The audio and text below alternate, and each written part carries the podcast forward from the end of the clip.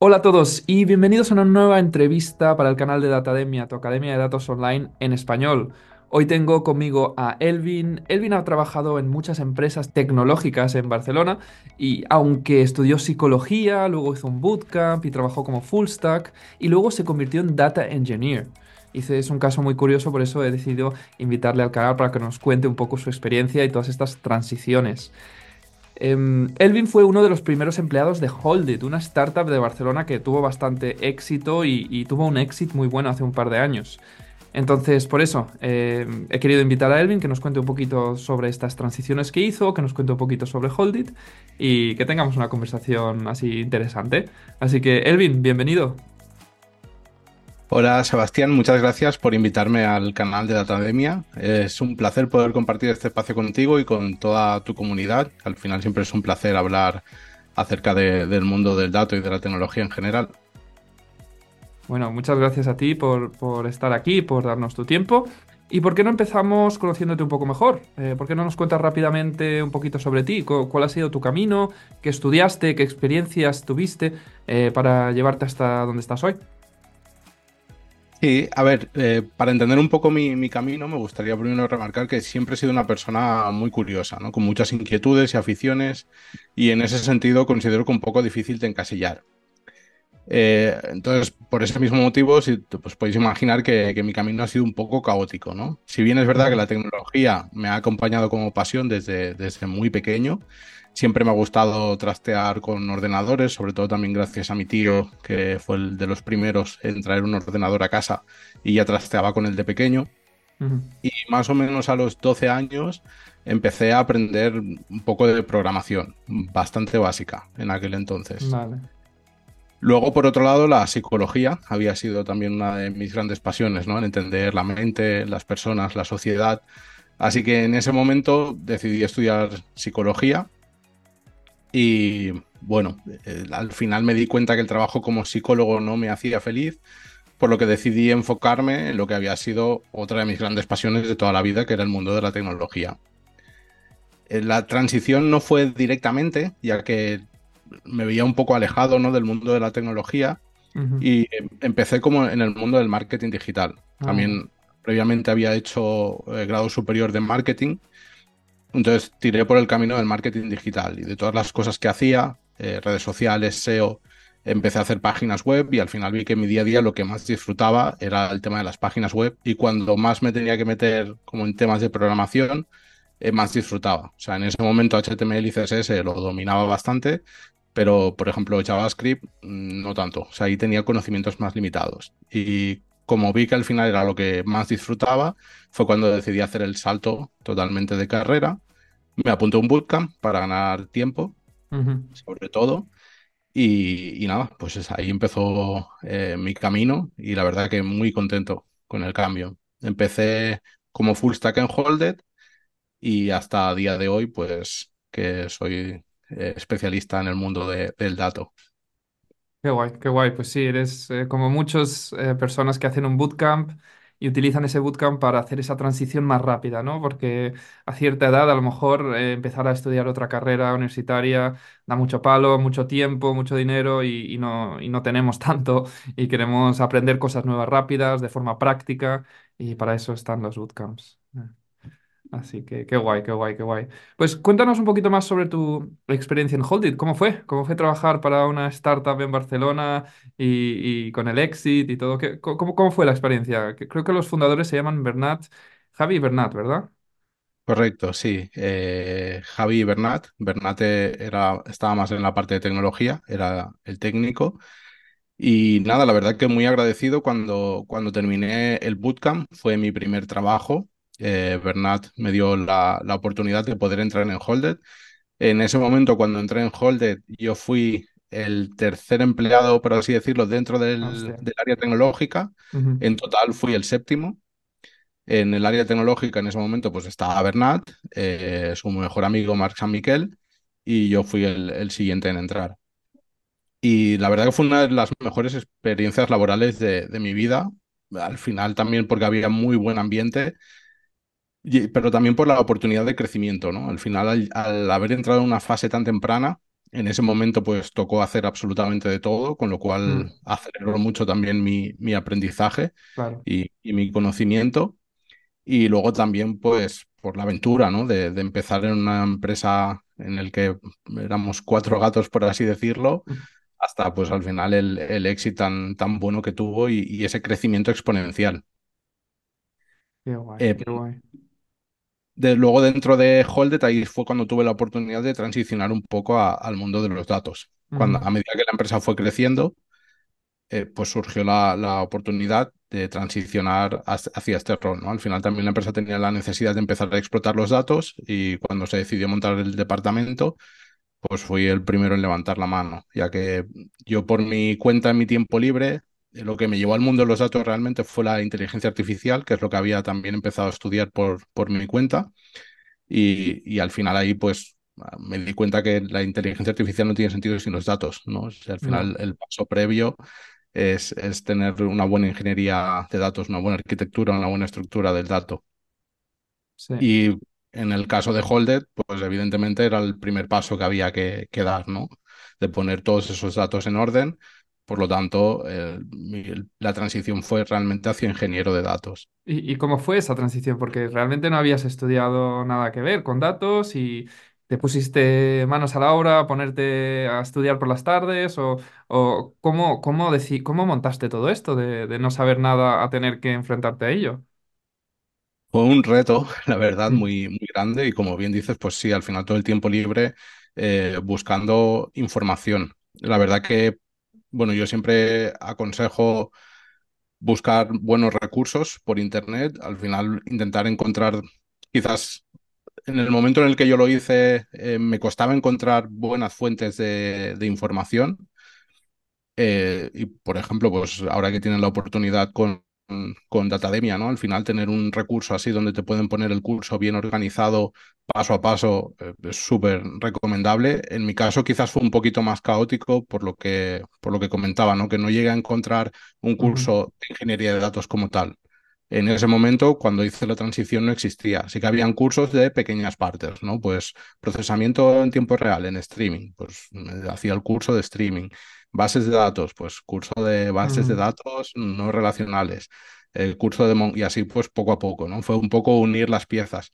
Fue un poco challenging porque al final, bueno, como toda la experiencia en Holden, ¿no? Había, crecíamos muy rápido, desarrollábamos muy rápido a una velocidad de vértigo y también había que que responder a la misma velocidad.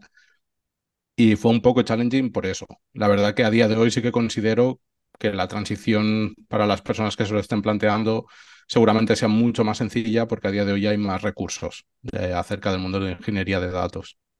Sí, sí, en general ahora hay mucho más recurso online, cada vez más. Eh, ahora en español, eh, obviamente en Datademia intentamos hacer eso, traer el análisis de datos, la ciencia de datos, la ingeniería de datos al mundo español, hispanohablante.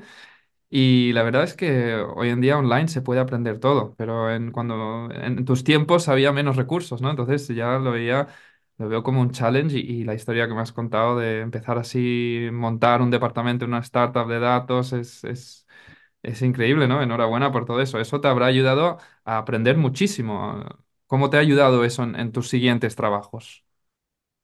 Pues la verdad es que fue una experiencia eh, de ensueño, por así decirlo. Tener la oportunidad de montar un departamento de datos desde cero, eh, ya no solo a nivel tecnológico, sino también a nivel de equipo, yo creo que es una, una oportunidad de oro que tuve y, y evidentemente pues me ha ayudado en mis siguientes, en mis siguientes pasos.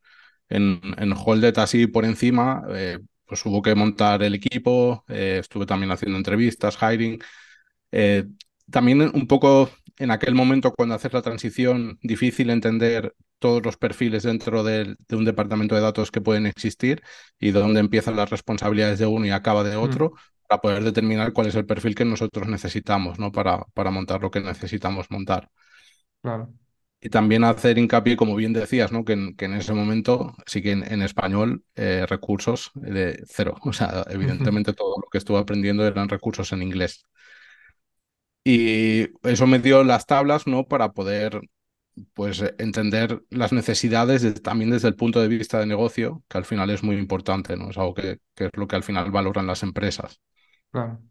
Eso lo que hace es ayudarte a crecer más rápido en ese sentido. Yo siempre digo que uno de los puntos en los que diferencia un junior de un senior es justamente eso, ¿no? El, el, saber anteponer las necesidades del negocio primero y eso es un ejercicio que yo tuve que hacer de entrada, así que Mm, fue algo muy, muy positivo para mi carrera.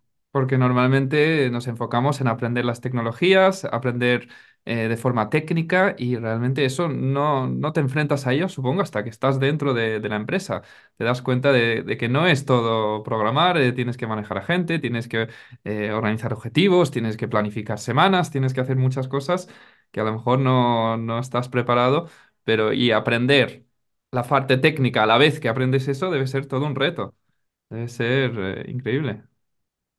Sí, sí, fue, fue un reto muy grande, pero como digo, súper, súper agradecido. Al final fue una oportunidad que me ayudó a crecer Mm, muchísimo más rápido. Y sí que es cierto que al final como técnicos y en mi caso en particular, que al final para mí es un hobby, a veces es fácil perder de vista ¿no? ese, el punto de negocio, ¿no? De, te centras mucho en tecnología, en lo que te gustaría montar o lo que te hace a ti más gracia o lo que más te entusiasma, pero pierdes a veces un poco de vista el punto de vista del negocio, que, que al final es por lo que trabajamos, ¿no? Sí, sí, sí, es verdad. Al final todo lo que hacemos es para el negocio y, puedes montar la tecnología o usar la tecnología más moderna, más chula, que más te guste, pero al final tiene que cumplir el objetivo del negocio. Si no lo cumple, ¿para qué? Entonces, eh, sí, es muy guay que- que hayas aprendido todo esto y, y enhorabuena porque me parece increíble que hayas aprendido las dos cosas a la vez y habéis montado un equipo, lo has hecho crecer.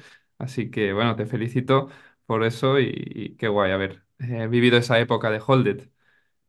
Em, te quería preguntar otra cosa en relación más hacia los data engineers, em, porque vemos siempre noticias que faltan personas de, de datos, ¿no? De analistas de datos, científicos de datos. ¿Tú cómo ves eh, los ingenieros de datos, los data engineers en España? ¿Hay demanda? ¿Es, es, es, em, hay- ¿aconsejarías a la gente transicionar a un rol de data engineering eh, en, en España? ¿Cómo lo ves el mercado actual? Eh, respondiendo a la pregunta de si lo aconsejaría, 100% Mm, eh, aconsejable. La demanda en España, yo es, es- hay mucha demanda realmente a día de hoy y, y yo creo que va a seguir en aumento. Es, cierto que el sector tecnológico al final, por las circunstancias económicas que estamos viendo en general, está un poco tocado, pero la verdad que dentro del campo de la ingeniería de datos sigue habiendo muchísima demanda a día de hoy. Y además hay que tener un factor en cuenta muy importante y es el boom de la inteligencia artificial.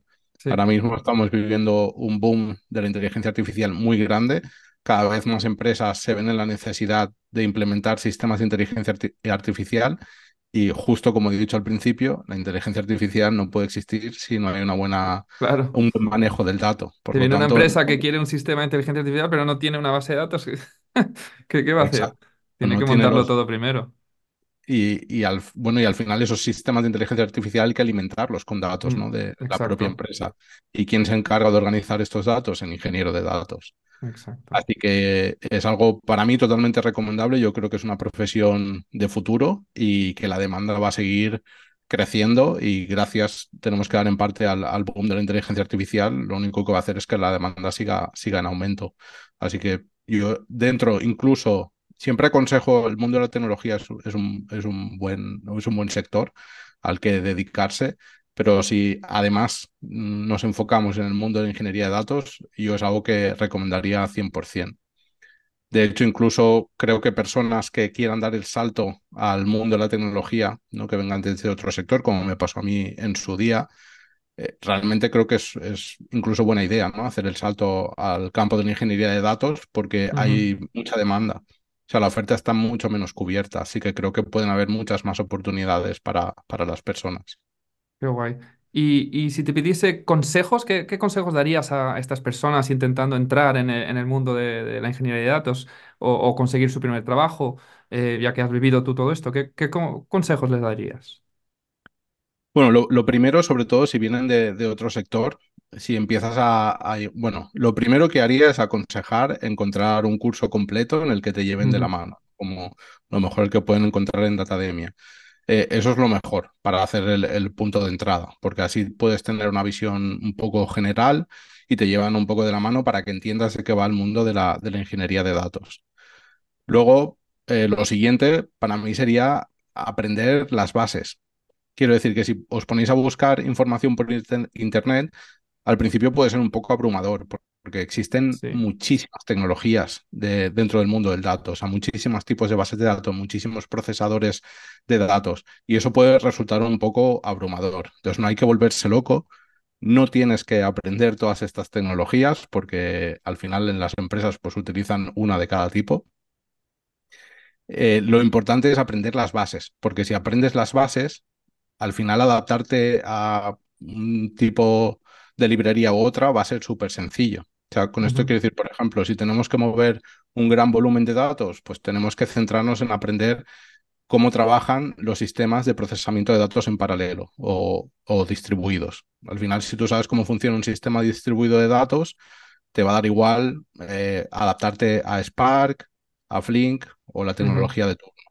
Lo mismo con los schedulers, ¿no? Dentro de la industria quizás un poco un estándar es Airflow, pero ahora están saliendo muchos otros. Pues, ¿qué es esto? Al final no es más que un cron con, muchas futures Exacto. Eh, por encima. Entonces, si aprendes la base, al final te va a resultar muy sencillo aprender, adaptarte a una tecnología u otra. Entonces, mi mayor consejo sería aprender las bases. Vale, genial, genial. Vale, y, volvamos atrás. en tu momento de cambio, cuando estudiaste psicología y decidiste hacer este bootcamp, ¿no? de, full stack, ¿cómo, cómo fue la experiencia? ¿Qué, qué mm, pasó por tu cabeza? ¿Qué decisiones te, hicieron tomar? ¿Qué, qué, ideas te, te, hicieron tomar esas, esas decisiones? ¿Por qué lo hiciste, la verdad? Bueno, como, como he comentado antes, me di cuenta que, el mundo de la psicología o el trabajo en sí eh, no me hacía feliz, no era algo que me iba a hacer feliz. Entonces busqué cuáles, cuáles son mis aficiones o cuáles son las cosas que en mi día a día me hacen feliz y, la tecnología siempre ha sido una de ellas. Además, para mí es una, algo súper positivo que el mundo de la tecnología es tan sumamente amplio que te faltan vidas para acabártelo. Y yo al, final, como persona curiosa, al fin y al cabo, pues era como que por primera vez entraba a un sector que es que no me da la vida aprender todas las cosas que me gustaría aprender. Es un sector que no te lo acabas. Y dentro del propio sector de la tecnología, al final hay muchas áreas eh, diferentes también. Entonces, también dentro de la tecnología puedes encontrar, pues como ha sido mi caso, ¿no? He encontrado quizás el mundo de los datos, que, que es lo que más me apasiona. Entonces, la decisión de hacer el bootcamp, como he dicho al final, hoy en día en Internet puedes encontrar cualquier cosa. O sea, todos los recursos tenemos la suerte de que están disponibles en Internet. Pero yo creo que cuando compras un curso o, yo decido apuntarme a un bootcamp, lo que haces sobre todo es comprar tiempo, ¿no? Al final aprovecharte de experiencia de personas que, que ya tienen una experiencia dentro del campo en el que tú te quieres introducir y ya no solo eso, sino que te, te ponen una estructura, ¿no? Y un paso a paso y te llevan más de la mano para hacer esa, esa transición en este caso que hice yo. O sea, quiero decir que podría haber aprendido todo lo que aprendí en el bootcamp por mi cuenta. Eh, sí, seguro. ¿Cuánto tiempo me hubiese llevado a aprender? Pues seguramente 5 o 10 veces más. Ahí está, y los bootcamps están diseñados para eso, ¿no? Para eh, darte esas herramientas y aprender rápido, de forma práctica, para eh, que puedas aprender rápido y aplicar eso luego en un trabajo, ¿no? La idea es eh, que personas que vienen de otros campos, que empiezan a buscar en Google qué es, por ejemplo, en un analista de datos, qué es un analista de datos, qué, hace un científico de datos. sale tanta información que necesitas algo guiado, estructurado y además, personalmente, eh, puedes, eh, te estás comprometiendo con ti mismo inscribiéndote en uno de estos cursos, porque te, comprometes de forma económica eh, y, haces esta inversión en ti mismo que, que, que, te ayuda a dar el cambio, que muchas veces aprendiendo yo he pasado por aprendizaje autodidacta y he tardado muchísimos años en llegar a un nivel donde a lo mejor hubiese sido más rápido haciendo un bootcamp. entonces, ¿tú aconsejas hacer un bootcamp a, a los que nos están escuchando, que den el paso? Yo aconsejo a, formarse siempre, o sea, a invertir en formación es invertir en ti. Hmm. Eh, como tú bien has dicho, también es un buen punto el de que al final, eh, cuando, bueno, decides eh, invertir, sobre todo también de manera económica, aparte del tiempo, estás adquiriendo un compromiso contigo mismo. y al final hace que apuestes más por aquello que realmente te interesa. ¿no? Al final, si yo decido, por ejemplo, de manera autodidacta, pues al final tengo que saber filtrar la información, como bien has dicho también, porque hay Mm. información que es válida, hay información que no es válida. Vivimos y en la era de sobreinformación, demasiada Exacto. información. Y cuando no tienes experiencia en el campo, claro, o sea, ¿con qué filtras? Porque Mm, no, no tienes experiencia. Y luego también, pues, el crearte tú esa estructura, el compromiso, la fuerza de voluntad realmente de tener que, pues, aplicarle cierto tiempo de tu día a día, al final es mucho más complicado. Entonces, yo creo que los cursos eh, es una buena herramienta y es una buenísima inversión. Al final, invertir en un curso estás invirtiendo en ti. Eh, por lo tanto, es algo que, que recomiendo 100%. Es lo que comentaba. Yo en el caso del, del bootcamp, en mi caso fueron tres meses de, eh, de aprendizaje súper intensivo. A lo mejor si lo hubiese querido aprender por mi cuenta, pues igual me hubiese llevado tres años eh, lo que aprendí en tres meses, ¿no? Entonces, por eso, en ese sentido, lo que haces es comprar tiempo. Y ya no solo eso, sino también las relaciones y los contactos que haces, porque eso es otro buen punto. Yo en mi caso estaba entrando en un sector totalmente nuevo, pues ya ahí no entré solo, al final hice contactos. Y resulta, además, como anécdota, eh, que a mí el primer trabajo en Holded me salió gracias a un compañero. mm, Fue el que vio, el, él hizo, por ejemplo, la entrevista primero, él decidió eh, tomar otra oferta que también tenía y entonces pues me, la- me, me avisó a mí de que, oye, hay esta oferta de trabajo y yo apliqué y al final fue mm. mi primera experiencia laboral y eso fue gracias al networking, ¿no? Que tuve la oportunidad Sí. de hacer al apuntarme un curso y al compartir esa experiencia con otras personas. Sí. Qué guay, qué guay. Pues, pues muy, muy guay todos los que nos estás contando. Y bueno, Elvin, eh, ha sido un, un placer hablar contigo.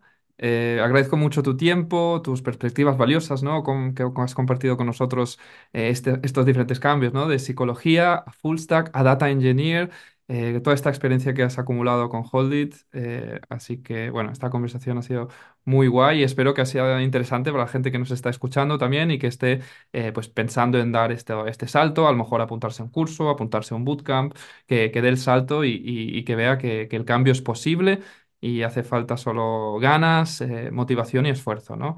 Mm, Yo lo he hecho, tú lo has hecho, muchas personas lo, lo están haciendo y, y es posible, ¿no? Y por eso estamos aquí, para ayudarles y, y motivarles a que lo hagan. Así que, bueno, Elvin, muchas gracias por tu tiempo. Muchísimas gracias a ti, Sebastián, por, por haberme invitado y nada, un placer haber compartido este ratito con todos vosotros.